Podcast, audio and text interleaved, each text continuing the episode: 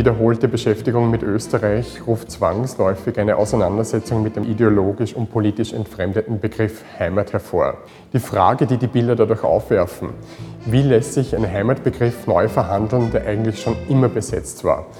Ab 1918 prägten romantische Berglandschaften den Heimatbegriff. Später wurde er von den Nationalsozialisten für ihre Blut- und Bodenideologie missbraucht. Aber auch in der Nachkriegszeit wurde ein idyllisches Heimatbild über Heimatfilme zum Beispiel transportiert. In den 70er Jahren setzen sich die Fotografen nun neu mit Österreich auseinander.